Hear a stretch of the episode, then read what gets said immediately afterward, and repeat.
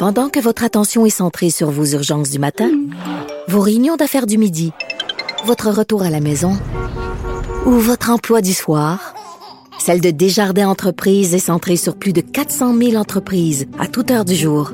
Grâce à notre connaissance des secteurs d'activité et à notre accompagnement spécialisé, nous aidons les entrepreneurs à relever chaque défi pour qu'ils puissent rester centrés sur ce qui compte, le développement de leur entreprise.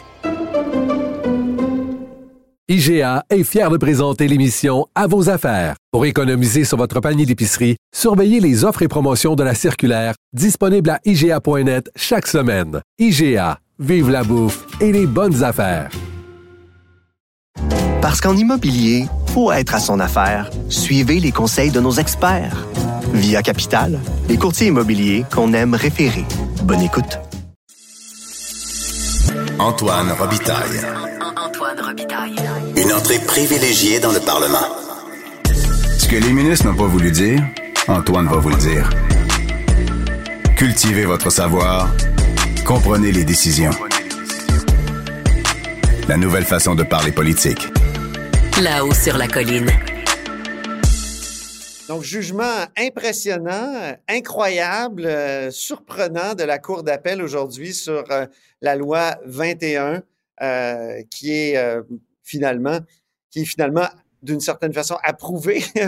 Et on va en parler justement avant que je dise des niaiseries avec deux avocats, euh, deux professeurs de droit. Louis-Philippe Lampron, donc professeur de droit à l'Université Laval. Bonjour, Louis-Philippe. Bonjour, Antoine. Et Guillaume Rousseau, qui est professeur à l'Université de Sherbrooke, mais qui est aussi avocat du mouvement laïque dans cette cause.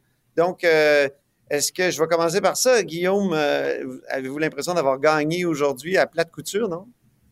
Oui, effectivement, c'est une, euh, je pense, une grande victoire pour, euh, pour tous ceux qui défendent la laïcité au Québec. À la fois parce que faut comprendre qu'en première instance, le juge avait décidé que la loi sur la laïcité, certains de ses aspects importants n'étaient pas applicables aux commissions scolaires anglophones. Donc, on pouvait se retrouver, par exemple, avec un professeur qui enseignait le visage couvert devant les élèves dans une école anglophone. Donc, le droit des services publics laïques se trouvait à être euh, rendu en grande partie non applicable aux commissions scolaires anglophones. Alors ça, c'est vraiment la grande victoire parce que ça, c'est cet aspect-là du jugement de première instance est renversé par la Cour d'appel. Et l'autre grand aspect, bon, il y en a plusieurs autres, mais la disposition de souveraineté parlementaire, donc qu'on appelait autrefois de dérogation. Et là, la Cour vient nous rappeler à quel point c'est vraiment lié à la souveraineté du Parlement. C'est pas une question de, violation des droits, c'est vraiment la souveraineté du Parlement. Donc, ce sont euh, les travaux de, de, de moi-même, de plusieurs collègues depuis des années. On met de l'avant qu'il s'agit vraiment d'une disposition qui permet aux élus aux, ultimement aux électeurs, hein, parce que la, la, clause est à renouveler aux cinq ans, puis il y a les élections au maximum aux cinq ans. Donc, c'est vraiment une clause qui permet aux élus et aux électeurs de mieux protéger les droits et libertés. Dans ce cas-ci, je pense que c'est un triomphe pour le droit à des services publics laïques. Peut-être un mot de Louis-Philippe Lampron sur cette expression souveraineté Ouais. parlementaire. Je sais que j'ai vu récemment, je me souviens plus où, un- un- une phrase de vous qui disiez, de toi, qui disait je n'aime pas euh, ce rebranding euh, de la clause dérogatoire. Non, c'est-à-dire qu'effectivement, la Cour d'appel, bon, d'une part, là, parlons de l'arrêt, par ça, je vais revenir sur ce branding-là ou le rebranding de la, la disposition de dérogation. C'est effectivement une victoire à plate couture. Là. Je veux dire, c'est même une défaite très, très sèche pour les opposants. Là. Euh, moi, je m'attendais à beaucoup de, de... En fait, j'avais prévu plusieurs des décisions sur le fond de la Cour d'appel, mais je m'attendais pas au ton. On en parlait tout à l'heure. Euh, et c'est vraiment un ton qui est sans appel. là. Les arguments, la quasi-totalité des arguments, sauf un là, sur euh, le droit de se porter candidat aux élections, c'est rejeté, mais c'est rejeté sèchement par la Cour d'appel. hein. Je veux dire, sur les lois préconfédératives, sur l'article 33, euh, et particulièrement sur l'article 33, on sent que la Cour d'appel euh, affirme son adhésion à l'arrêt Ford, alors que c'est vraiment là, la question qui est au cœur des, euh, des arguments des opposants. En La- fait, c'est L'arrêt de- Ford, c'est cet arrêt de 1988 là, sur la loi 101, dans laquelle, euh, Voilà. Euh, dans lequel euh, le- les juges disaient, ben, la disposition de dérogation, elle existe, puis elle a été utilisée euh, correctement par les gouvernements. Puis là, il y avait le gouvernement Lévesque qui l'avait utilisé dans toutes ses lois à partir de 1982. Donc, euh, forcément, ça, c'est- c'est- ça a fait jurisprudence. Et là, la Cour d'appel semble, euh, comme ça, adhérer à cette, à Ben, cette les vision-là. Les critères, c'est dire essentiellement le législateur, il n'y a pas de frein. Il le dit expressément, il l'intègre dans une loi, puis à partir du moment où il l'a mis dans une loi, puis que c'est affirmé expressément, c'est ça que Ford dit, les Mhm. tribunaux sont hors jeu. Alors là, la question devant les tribunaux, c'est beaucoup de se dire, est-ce que depuis euh, 88, l'évolution de la jurisprudence, on n'est plus dans le même contexte sociopolitique, est-ce que c'est pas le temps de revoir les conditions de validité de Ford? Et donc, le juge Blanchard, il laissait entendre qu'il était pris par le stare decisis, là, la règle du précédent, puis c'était pas à lui de réécrire un arrêt de la Cour suprême, mais on sentait qu'il n'en pensait pas moins. Alors que la Cour Mhm. d'appel, elle, elle le dit, là, je veux dire, elle adhère à, Donc- aux critères de Ford. Et donc, pour elle, euh, Ford, il n'y a pas vocation à être visité, puis il n'y a pas de conditions supplémentaires à être rajoutées. Et donc, le législateur a utilisé la disposition de dérogation à la québécoise et Mais- à la canadienne valablement. Mais euh, comme l'a dit Guillaume, est-ce que ça ça renforce pas l'idée d'une disposition de souveraineté parlementaire? Parce que c'est pas mal ça qu'il dit. C'est le, le reste est politique. Là. On, euh, les, les, les, juges parfois doivent euh, euh, se, plier à cette, à cette euh, disposition-là, puis laisser finalement la population à un moment donné décider. Ouais. Ben, c'est là où je, moi, je m'oppose notamment à Guillaume, mais à d'autres là, sur là-dessus. Pour moi, c'est moins une victoire pour la laïcité, cette décision-là de la Cour d'appel, qu'une question de clarification, puis peut-être même pour moi, là, une, une brèche dans le régime de protection des droits fondamentaux à travers la reconnaissance mur à mur de la capacité des législateurs à suspendre les droits fondamentaux. Fait que moi, où j'ai du mal avec l'idée de parler de la- l'article 33, c'est de ça dont on parle, de la Charte canadienne, comme La une clause oui. de souveraineté parlementaire, plutôt que comme une disposition de dérogation, c'est qu'il faut revenir à l'idée qui est derrière la dérogation, au-delà là, de, de- des conflits de légitimité qui concernent le rapatriement sans le consentement du Québec en 1982. On C'est peut pas en faire abstraction en même temps, non? Non, mais c'est au cœur du débat, on est bien d'accord. Mais là, il y a toute la question de la Charte québécoise, on pourrait y revenir. Mais pourquoi ça m'agace moi, c'est qu'il est quand même question d'une suspension d'un régime de protection aux droits fondamentaux. Bien sûr, le droit du dernier mot dans le texte de la canadienne et de la québécoise, c'est clair, là, puis la Cour d'appel, elle insiste là-dessus. Il Mhm. revient aux euh, législateurs. Je veux dire, ça, c'est le texte de 33 et de 52. Maintenant, le- la question de la dérogation préventive, c'est sûr que là, c'est un petit peu escamoté. Je sais que la Cour d'appel s'y attaque, puis qu'encore une fois, c'est une adhésion claire au principe de 88, mais de là à parler juste d'une technicalité ou d'une disposition de la souveraineté parlementaire, c'est pas à l'Assemblée nationale de déterminer quand est-ce qu'elle respecte les droits fondamentaux. C'est à un tiers indépendant. Maintenant, on peut parler de la légitimité des tiers indépendants qui sont chargés d'interpréter les droits fondamentaux. Ça, j'ai pas de Ouais. problème avec ça. Mais de Puis on peut à- parler aussi de la possibilité pour des élus de protéger les droits et libertés. C'est pas uniquement les juges, n'est-ce pas, Guillaume?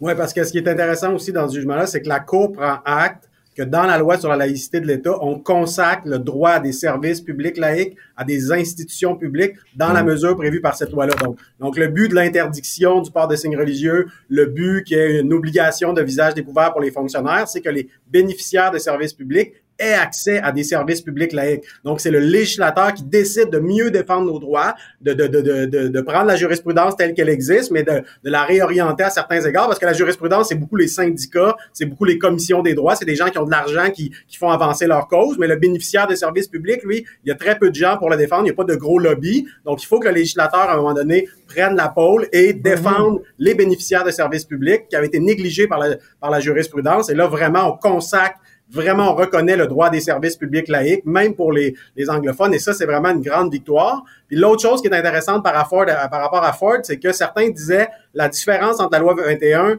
et la loi 101 à l'époque de Ford, c'est que maintenant, il y a les clauses dérogatoires des deux chartes des droits, alors que dans Ford, c'était seulement la charte canadienne. Et là, ce qui est intéressant, c'est que la Cour met de côté l'argument qui avait été plaidé par certains de dire, puisque c'est les clauses dérogatoires des deux chartes des droits, qu'on critique le gouvernement des juges, qu'il y a du populisme et tout, euh, qu'il y a de plus en plus d'usage de la disposition, il y a tout un contexte qui fait qu'il faut revoir Ford. Alors, c'est complètement mis de côté comme argument. La Cour d'appel dit non, il y a toujours eu des usages de la clause dérogatoire de manière ininterrompue depuis que la clause existe dans la charte québécoise. Et c'est pas vrai qu'il y a un contexte là, qui permet de mettre de côté euh, Ford. Donc ça, c'est intéressant parce qu'il y avait cet argument-là souvent qui était soulevé, que le fait d'invoquer la clause des deux chartes c'est comme si c'était quelque chose d'extraordinaire qui changeait tout, alors que non, c'est euh, voilà, c'est la souveraineté parlementaire qui, qui s'exprime. Et si elle ne pouvait s'exprimer qu'à l'égard d'une des deux chartes, ben ça fonctionnerait pas parce que la charte québécoise c'est une courroie de transmission de la, de la jurisprudence de la charte canadienne. Donc à ce moment-là, Elle, si on elle n'a pas d'autonomie. Hein? Exactement. Si on limitait l'usage des clauses de une des deux chartes, on disait vous pouvez pas mettre des clauses des deux des deux euh, des deux chartes, ben ça, ça équivaudrait à, à, faire sauter les deux clauses dérogatoires. Donc la Cour là-dessus a été très cohérente, très solide, a mis de côté tout ce travail. Puis même il y a un passage absolument euh, délicieux là-dessus concernant là, cet argument comme quoi on ne devrait pas utiliser les clauses des deux chartes. La Cour dit, et je cite, les défenseurs de cette thèse n'avancent aucun argument juridique. J'ai jamais vu ça dans le jugement. Donc, c'est que de la politique qui a été plaidée, c'est de l'idéologie. Et là, la Cour rend un jugement en droit, donc ça fait du bien. Il y a, beaucoup, beaucoup, il y a beaucoup, il y a beaucoup, de choses à dire. il y a beaucoup de choses à dire, bien sûr. là, le régime de protection des droits fondamentaux, là, faut pas, je veux pas faire mon François Legault pour sortir une pomme puis une banane, non, mais tu sais, faut pas qu'on fasse les pommes et les bananes. L'idée, en fait, derrière, on remonte à 1948, là, ok? Il faut juste revenir à c'est quoi les droits fondamentaux puis pourquoi ça prend un tiers indépendant. Là, j'entends que la loi sur la laïcité, c'est formidable parce que le législateur protège mieux les droits fondamentaux. Mais là, on fait quand même l'économie du fait que ça n'a jamais été testé, là, la proposition sur la compatibilité avec les droits fondamentaux des groupes qui sont affectés par l'interdiction qui a été rajoutée par la loi sur la laïcité. c'est positif. Non, mais là, les anglophones, c'est autre chose. Les anglophones, ça, c'est l'article 23, les droits linguistiques. Mais le cœur du débat, depuis le début, là, ce dont il est question, c'est la question de le désavantage imposé sur les membres des groupes minoritaires religieux qui croient sincèrement devoir porter des signes religieux. C'est la conception du droit à l'égalité. Ça, c'est au cœur du débat. Maintenant, ça ne veut pas dire que le législateur aurait pas pu démontrer la raisonnabilité de la loi sur la laïcité de l'État. Mais le problème avec la dérogation préventive, c'est que nous n'avons jamais fait l'évaluation, nous n'avons jamais fait le test, et là, on parle de la dérogation on parle même du fait que la, dérogation, maintenant, ça permet aux législateurs de mieux protéger les droits fondamentaux dans un contexte où quand même, c'est fort le café. Faut, on peut pas nier le fait que ceux qui subissent des désavantages, c'est pas la majorité de la population du Québec. Oui, mais ceux qui ne portent aucun signe religieux, c'est les groupes minoritaires. Maintenant, mais ceux qui subissent euh, des désavantages peuvent se plaindre, peuvent. Euh, je, je, pense à ce passage là que j'ai souligné. Euh, la société civile, dont on ne peut ignorer le poids et l'importance en matière de protection des droits et libertés, d'être de son côté pas dépourvue de moyens si elle estime inapproprié l'usage que le législateur fait des dispositions de dérogation. Donc, il y a de la politique. Il me semble que ça fait des années, justement, qu'on inhibe les, les politiciens et les législateurs en leur disant, faites rien, d'abord le test des tribunaux. Est-ce que ça ça relance pas la politique, ce, ce, ce jugement-là, où c'est... responsabilise les élus? C'est ça, exactement. Parce ben, que eux autres aussi peuvent défendre des gens qui se croient lésés dans leurs droits et libertés et, et, et ils l'ont fait dans, dans, le passé. C'est pas uniquement au juge à, à faire ça c'est pas uniquement au juge de faire ça, c'est très très clair. Et de toute façon, ce qu'il ne faut pas oublier, puis ça c'est la tâche aveugle de la critique du gouvernement par les juges, c'est que dans le régime constitutionnel canadien et même dans parce qu'encore une fois, là, je veux dire, il y a la posture qu'on a par rapport au régime constitutionnel de 82. On peut le juger illégitime, mais si jamais on juge un régime illégitime, on peut pas enlever les principes qui parlent d'un régime effectif de protection des droits fondamentaux. C'est de ça dont il est question quand on parle d'une dérogation aux deux chartes en même temps. C'est de dire, il y a beaucoup d'arguments qui sont mis de l'avant, certains se contredisent, puis l'argument de dire, l'argument de l'illégitimité de la charte canadienne de 1982, alors qu'on déroge aussi à la charte québécoise, je comprends bien là que pour l'instant, il n'a pas d'autonomie, mais si on veut protéger oui, tu le régime, toi-même, Louis-Philippe, bien sûr, n'a pas d'autonomie. Ouais. Tout à fait, mais ce qu'on veut en fait, c'est de s'assurer un régime de protection des droits fondamentaux qui soit effectif. Et ce qui est antinomique, c'est que ce soit l'instance qui doit respecter les droits et libertés de la personne, qui définit elle-même quand est-ce qu'elle respecte les droits fondamentaux puis quand est-ce qu'elle les viole. L'exemple qu'on donne, parce que c'est caricatural, puis là, je ne fais aucune comparaison avec le gouvernement du Québec, mais imaginons-nous un Donald Trump qui serait responsable de déterminer quand est-ce qu'il respecte l'état de droit puis quand est-ce qu'il viole. C'est juge et parti, en fait. Fait faut juste être capable de trouver un équilibre. Moi, ce que je trouve malheureux avec le recours préventif à la disposition de dérogation pour la loi sur la laïcité de l'État, c'est que moi, que je crois qu'il y avait une portion peut-être importante de cette loi-là qui aurait pu passer le test, qui aurait pu être jugée raisonnable comme une atteinte raisonnable aux droits fondamentaux. Mais là, on ne parle pas de ça. On ne parle que de l'utilisation de la disposition de dérogation. Et ça force même les opposants, puis je me tais après, ça force même les opposants à développer une myriade d'arguments euh, créatifs qui ont tous été rejetés par la cour, euh, la cour d'appel ici, pour contourner la disposition de dérogation. Alors, je veux dire, ça, c'est malheureux parce qu'on aurait pu faire l'analyse, le gouvernement aurait pu être rassembleur à quelque part en allant devant les tribunaux, dans l'arène judiciaire, puis en disant sont où les arguments permettant de dire que ce qui se passait avant la loi 21 là, euh, ça ça tient plus, puis que maintenant il faut restreindre davantage les droits d'une portion importante de la population du Québec? C'est ça qu'on fait pas là-dessus? Oui, ben rapidement, en fait, autant le procureur général que le mouvement laïque québécois que pour les droits des femmes, jamais on est allé là en disant Ah, notre, notre loi viole les droits fondamentaux, mais on va vous expliquer pourquoi c'est justifié. Non, la loi ne viole pas les droits fondamentaux il existe une telle chose. Dans la liberté de, religion, il y a deux facettes. Il y a le libre exercice et il y a le devoir de neutralité religieuse. Et quand on est un représentant de l'État dans l'exercice de ses fonctions, c'est le devoir de neutralité religieuse qui l'emporte sur le libre exercice. Quand on est dans le privé, quand on est une partie privée, quand on est un, représentant de l'État, mais pas dans ses fonctions, là, c'est le libre exercice religieux qui l'emporte. Mais c'est clair, lorsqu'on est un représentant de l'État dans l'exercice de ses fonctions, on a un devoir de neutralité. Donc, il y a pas, on n'a pas à justifier une atteinte à une, une liberté de, de religion il n'y en a pas d'atteinte à la liberté de religion. Donc, c'est ça, c'est toujours ce qu'on ce qu'on a dit depuis le début. Fait on n'a juste pas embarqué dans la logique des opposants à la loi sur la laïcité qui nous disaient non, non, il y a, il y a, une atteinte au, droit, puis on, on la démontre pas vraiment, mais on vous demande de la justifier. Non, on n'est jamais allé là. On a toujours tenu la ligne que il n'y avait pas de violation du, euh, de, de, de, la liberté, qu'on n'avait pas à justifier de violation, qu'il n'y en avait pas. Mais pourquoi Comme dans l'affaire de, de, la prière de Saguenay, la Cour suprême a dit pas nous violons la liberté la liberté de religion du maire de Saguenay en l'empêchant de faire sa prière. Non, c'est son devoir de neutralité religieuse qui découle lui-même de la liberté de religion. Donc, pourquoi, pourquoi déroger alors, pourquoi comme? Louis-Philippe euh, Lampron? Ben parce que on sait qu'on a raison. Donc pourquoi qu'on pourquoi ben qu'on dirait au tribunal on sait on, on sait que c'est ça. On veut pas que la parce que si t'as pas de dérogation là, tu peux avoir un juge de première instance qui suspend ta loi en attendant le procès un an plus tard, en attendant le jugement un an et demi plus tard. Comme ce qui est arrivé à la loi de Philippe ben oui, quand t'as pas de dérogatoire, la loi est suspendue très rapidement. C'est la nouvelle tendance de la jurisprudence. Donc on veut que notre loi soit appliquée. On veut protéger. Là, pendant le procès, là, il y a eu des témoins, des femmes musulmanes qui sont venues parler de leurs enfants, qui sont victimes de prosélytisme, qui veulent pas de figure d'autorité qui font la promotion de prosélytisme religieux, de pratiques contraires à l'égalité homme-femme. Nous, on veut pas qu'un juge de première instance, un peu orienté comme l'était le juge Blanchard ou d'autres, viennent suspendre nos lois. On veut défendre ces femmes-là, on veut défendre ces enfants-là, et on sait qu'on a raison juridiquement en se basant sur l'arrêt mouvement laïque. Donc, on n'a pas de raison d'aller justifier en s'excusant. Non, on, on sait qu'on a raison, on met la clause dérogatoire, on plaide nos arguments, puis on gagne.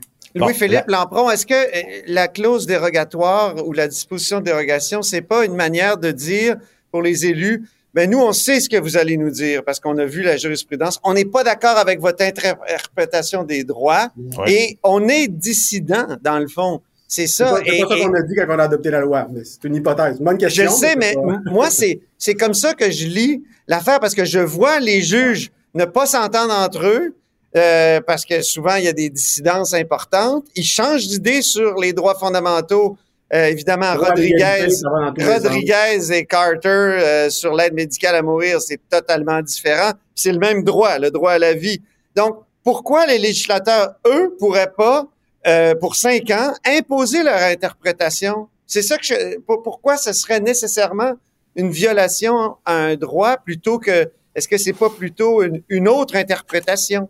Ben, c'est la question du tiers indépendant qui est fondamentale pour qu'on parle d'une protection effective des droits et libertés, parce que sinon, c'est on revient au régime où les droits ont une portée déclaratoire. une portée déclaratoire, on peut s'essuyer les pieds dessus, parce que dans les faits, il y a rien qui nous contraint à les respecter. En fait, on est vraiment purement dans le domaine politique. Alors, quand on a un contre-pouvoir qui est effectif, pour qu'il soit effectif, ça implique un tiers qui peut forcer celles et ceux qui doivent respecter les droits fondamentaux, puis en droit international, canadien, québécois, c'est largement l'État, le gouvernement, les institutions publiques qui doivent les respecter.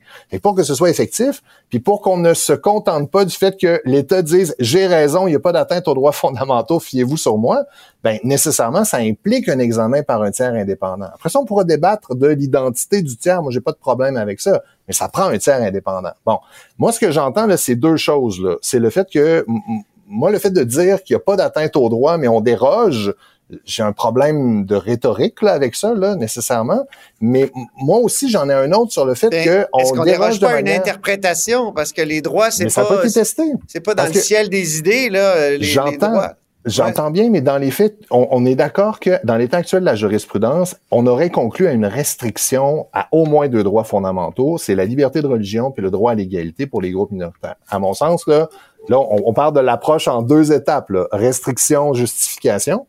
Pour qu'il y ait une violation de la charte, il faut que l'atteinte ne se justifie pas dans une société libre et démocratique. Donc, c'est là où le gros de l'analyse aurait dû Mm. être fait à mon sens. Puis pour moi, il y avait même des chances que l'État, dans l'état actuel de la jurisprudence canadienne et québécoise, que ça passe, en fait. Là, le problème, c'est que on, on revient à 2019. C'est quoi les arguments mis de l'avant par le gouvernement Legault puis Simon Jean Barrette, ministre responsable à l'époque? Il y en avait deux.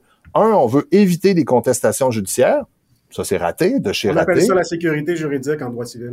OK, mais je veux dire, ça n'a pas marché. Là. Je veux dire, on est en cours d'appel marche. pour s'en va en cour suprême. Bon. Euh, deuxième argument, c'était celui dont tu parlais tout à l'heure euh, en disant euh, dans le la loi 62, il y a un juge qui a suspendu la loi.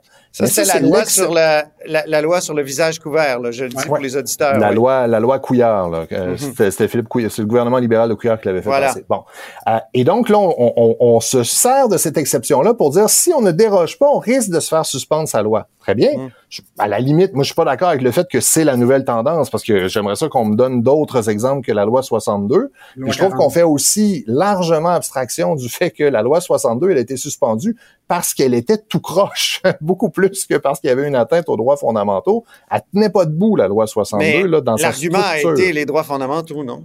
Ben, il y avait un- une, part- une partie d'argument, mais il y avait aussi une problématique dont on savait même pas la prévisibilité, là, on savait même pas ce que ça impliquait, comment la mettre en œuvre. Bon, mais la, la disposition de dérogation, mettons que c'est ça l'enjeu. Ben, très bien. A un juge qui la suspend, la loi, de manière illégitime et contraire à l'état du droit ou en principe, pendant toute la contestation de la constitutionnalité d'une loi, la loi continue à produire des effets, fait qu'elle va produire des effets pendant dix ans. Ça, c'est quand même pas en faveur de l'idée du gouvernement par les juges, ben là, il y aurait plus de légitimité à dire on va déroger aux droits fondamentaux a posteriori. Mhm. Le problème, c'est là, c'est le a priori, puis toute la rhétorique qui vient derrière le fait qu'on essaie de justifier une suspension des droits fondamentaux, pas juste l'exercice de la souveraineté parlementaire, puis une impossibilité, hein, alors que c'était le cas avant la dérogation, de remettre en cause la légitimité et la légalité de la décision, puis de ce qui est au cœur de la loi 21. Moi, c'est Guillaume Mousseau là-dessus. Rapidement.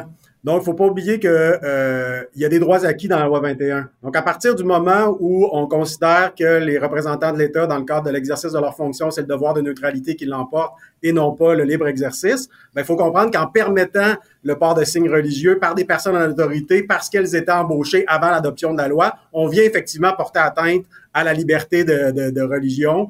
Donc, à ce moment-là, les droits acquis, effectivement, c'est une atteinte à des droits. Donc, il fallait la clause dérogatoire pour protéger les droits acquis Ah, de la loi 21. Donc, ah, ça, et le- tu le- prends l'inverse. Ah, Ça, c'est l'aspect c'est c'est technique. créatif. oui. à cet aspect technique juridique, il y avait la raison politique. Donc, le but, c'était de dire, c'est le, le- le Parlement qui décide, c'est les élus québécois qui décident. Et à ce moment-là, ça ne veut pas dire qu'il n'y a pas de mécanisme. Le fameux tiers neutre, il y a des problèmes dans la nomination des juges. Donc, on peut imaginer un système où il y aura un tiers neutre, un extraterrestre qui débarque sur Terre pour euh, rendre des jugements. Ça n'existe pas. Donc, le tiers neutre, il y a un problème avec ça. C'est, en théorie, c'est bien. Dans les faits, ça ne fonctionne pas, surtout avec le mode de nomination des juges. Au Canada, ça fonctionne, à mon avis, ça fonctionne pas malheureusement, avec tous les problèmes qu'on sait, les- les- la nomination par le fédéral. C'est vraiment pas l'idéal.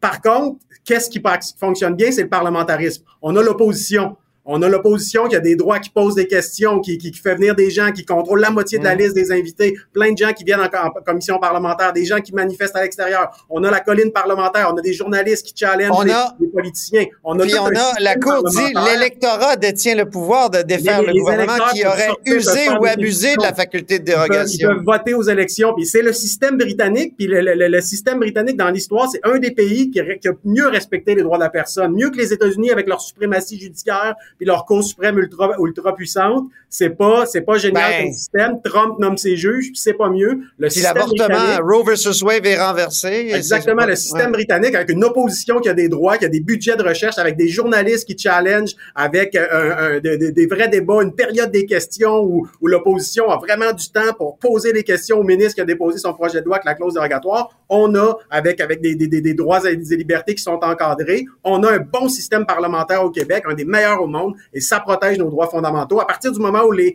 les électeurs sont actifs, ils, ils, parlent à leurs députés, ils sont dans les lignes ouvertes, sont sur les réseaux sociaux, ils défendent leurs droits, interpellent leurs députés, c'est un très bon système pour protéger nos droits fondamentaux. On n'a pas besoin de prétendus tiers neutres, euh, objectifs, indépendants qui seraient extraterrestres, mais dans ben, les faits, ils ne sont pas extraterrestres. Est-ce que ça peut pas être bon d'avoir justement un dialogue entre le tiers neutre indépendant, le Parlement, et euh, ouais, mais, si le Parlement, quand le Parlement met pas la clause dérogatoire, ben c'est correct. Les juges te prononcent sur toutes les articles, donc c'est c'est ça qui est bien. Puis ce qui est bien aussi, c'est que là, la, la, la canadienne, on sait qu'elle est légitime à cause du rapatriement unilatéral sans le Québec, mais quand le Québec met pas la clause dérogatoire, il consent au contrôle de constitutionnalité. Donc, ça légitimise le contrôle de constitutionnalité quand, le Parlement décide de pas mettre la clause dérogatoire. Donc, la clause dérogatoire, elle légitimise tout l'appareil de contrôle de constitutionnalité auquel Louis-Philippe tient tant. Fait que je sais pas pourquoi on veut limiter l'accès à la clause dérogatoire alors qu'elle est au fondement même de la légitimité qui autrement serait très, très faible considérant le rapatriement euh, de la Constitution sans le consentement du Québec, puis considérant le fait que la Charte québécoise n'est que la courroie de transmission de la jurisprudence de la Charte canadienne.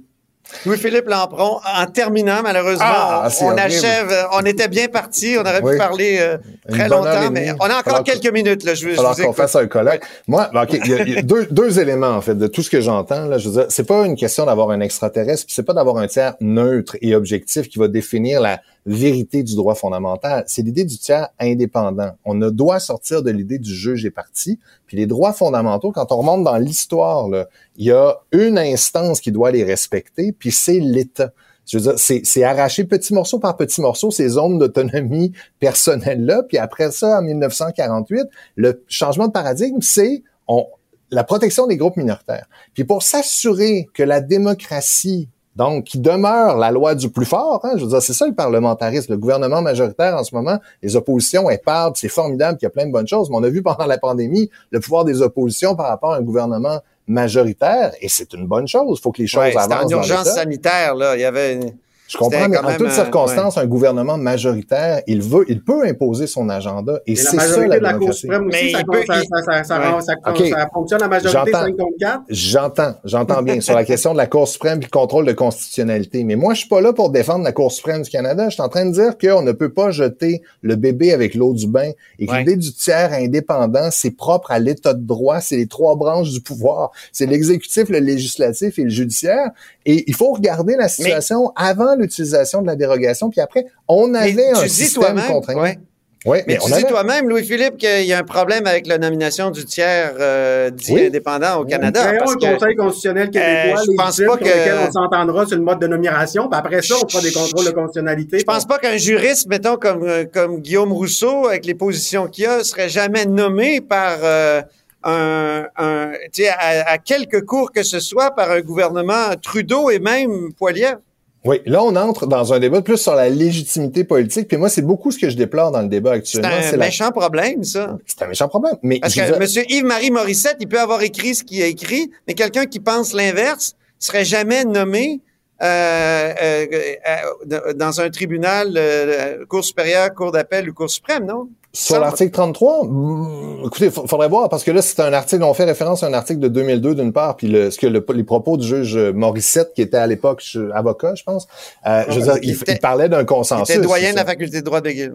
Oui, c'est ça, mais il parlait d'un consensus. L'article 33, à un certain moment, c'était à peu près lettre morte, le contentieux là-dessus. Ça a été réactivé suite au débat sur la loi sur la laïcité de l'État. Mais je veux dire, mon, mon, ancien directeur de thèse pensait même le retirer de son cours de bac tellement, je veux dire, c'est Ford avait canné le truc pour n'en parler plus. Bon. Alors là, la question là, de le, tiers indépendant puis le Conseil constitutionnel à la québécoise, l'idée là de la Charte québécoise puis de la Charte canadienne, puis là, on est dans la légitimité politique puis dans la défense d'un régime effectif de protection des droits fondamentaux. Si le Québec, son problème, c'est la légitimité de la Charte canadienne, c'est la légitimité des arbitres imposés par le régime constitutionnel de 1982, il y en avait plein de solutions pour être capable de faire passer la raisonnabilité tout en ne foutant pas aux poubelles le régime de protection des droits fondamentaux. On aurait pu se tourner vers la Commission des droits de la personne. Je la Commission des droits de la personne, elle n'a pas de problème de légitimité au Québec. C'est nommé par l'Assemblée nationale. Puis, je veux dire, on aurait pu charger la Commission des droits de la personne de l'évaluation, de la raisonnabilité, au fond, de la proposition faite par la loi sur la laïcité de l'État. Fait que tu déroges juste à la canadienne. Moi, c'est ça que je proposais par ailleurs en 2005 dans le texte dont on a parlé. La, Tu la- déroges- la- la Commission des droits de la personne, tout ce qu'elle fait, c'est référer à la jurisprudence anglo-canadienne de Common Law. C'est tout ce qu'elle Ouais, fait à pleine page rapports. Elle n'a aucune pensée civiliste par rapport aux droits de la personne, la Commission des droits. Mais voyons, Mhm. la Commission des droits, c'est la courroie de transmission de la jurisprudence anglo-canadienne. Comme la charte québécoise. OK. Alors donc, la solution du régime, c'est qu'en attendant, je sais pas quoi, il y aura plus de tiers indépendants chargés de faire vérifier si l'État respecte les droits fondamentaux ou ça va être au bon vouloir du gouvernement. Quand il va décider d'utiliser la disposition de dérogation, il va être en mesure de dire dans l'espace public, fiez-vous sur moi, je respecte les droits fondamentaux, il va falloir avaler ça. Avoir C'est ça qui marche débat pas. au Parlement. À chaque fois qu'il y a une clause dérogatoire, pas à chaque fois, là, quand c'est des régimes de retraite des- qui discriminent les hommes contre les femmes, il n'y a à peu près Il pas de débat avoir- au Parlement, personne ne se pose de questions. Il la va y avoir un débat sur la loi quand c'est la 52. laïcité, là, il y a un gros débat, les, les- les ministres se défendent, le gouvernement se défend, il y a une élection après, puis ça a l'air que le- les électeurs sont d'accord avec l'usage de la clause dérogatoire dans la loi Mais- sur la mais le cœur de la loi sur la- aux élections et aux sondages. Je me souviens mais- quand mais- euh, le gouvernement libéral a décidé de pas euh, reconduire euh, la, la clause dérogatoire dans sa, sa, sa deuxième loi, le gouvernement Bourassa en 93, je crois, euh, dans sa loi 178. Là, euh, Il faut regarder aussi le bilan des fameux tiers neutres, la destruction de la loi 101, le déclin du français. C'est ça le résultat. Moi, je veux bien les idées abstraites de, de tiers neutres qui protègent les droits. Moi, je regarde les faits, les jugements de la Cour suprême qui ont détruit la loi 101, le recul du français. C'est ça la réalité. Si, si le Québec a pu sa clause dérogatoire, c'est le recul du français, c'est le recul de, de la laïcité potentiellement. Fait qu'à un moment donné, c'est bien beau les idées abstraites, mais il faut regarder les résultats concrets. Louis-Philippe le Québec Lampron, on est obligé de terminer malheureusement, c'est Ah! C'est horrible. On- C'est horrible. Parce qu'il y a Vous quand même la tous les deux. Hmm. Oui, on reviendra. Avec plaisir. On finira. Alors, on reprendra un dernier mot, exactement un mot de la fin. Un mot de la fin. OK. Alors, la loi 101, c'est parce que la minorité qu'on protège dans la loi 101, c'est la minorité francophone. Parce que là, je veux dire, c'est l'idée largement minoritaire au Canada et en Amérique du Nord. Alors, mais la loi 21, l'effet négatif, puis là, je suis pas en train de dire que ça n'est pas défendable, ni justifiable, raisonnable ou quoi que ce soit, mais l'effet négatif, il est contre un groupe minoritaire au Québec. Non, c'est deux choses complètement Ben, c'est différentes. tout, c'est toutes les personnes qui veulent porter des. Est-ce que c'est pas Minorité toutes qui veulent porter des, des signes religieux, même? Oui, mais Euh, un, un quand on curé regarde... euh, qui voudrait être, euh, je sais pas. Non, mais les juge? curés, c'est pas des officiers dont on, dont on parle. On parle de citoyens. C'est pas la question. On veut pas qu'il y ait des imams. Puis ça, c'est, c'est, pas, c'est pas ça le débat de la loi sur la laïcité. C'est les individus. Puis je veux dire, ça s'adonne que la majorité de la population du Québec, elle a aucun effort à faire pour respecter cette interdiction-là. Fait que je suis pas en train de dire que le régime proposé par la loi 21 ne, euh, constitue nécessairement quelque chose qui ne passe pas, qui est, c'est là où l'argument de la comparaison avec ce qui se passe en Europe est très intéressant parce que ça peut passer le test de la proportionnalité. Je suis en train de dire que là, en dérogeant, on empêche l'évaluation par un tiers indépendant de se faire et on empêche le gouvernement de convaincre en fait qu'il avait des motifs sérieux à faire valoir pour Oh, il a justifier cette restriction-là. Oh, Il a il faut s'arrêter, malheureusement. On a gagné le débat. Et, euh, Faut- faut s'arrêter. En tout cas, la, la Cour d'appel a dit qu'on pouvait déroger puis que la- Ah, le dire, on est dans- sur la cour d'appel. C'est- assez clair. Victoire. Merci euh, oui. infiniment. Donc, Louis-Philippe Lampron de l'Université Laval et Guillaume Rousseau de l'Université de Sherbrooke et aussi avocat du mouvement laïque. Merci infiniment et Merci à la prochaine chicane. Salut. Salut.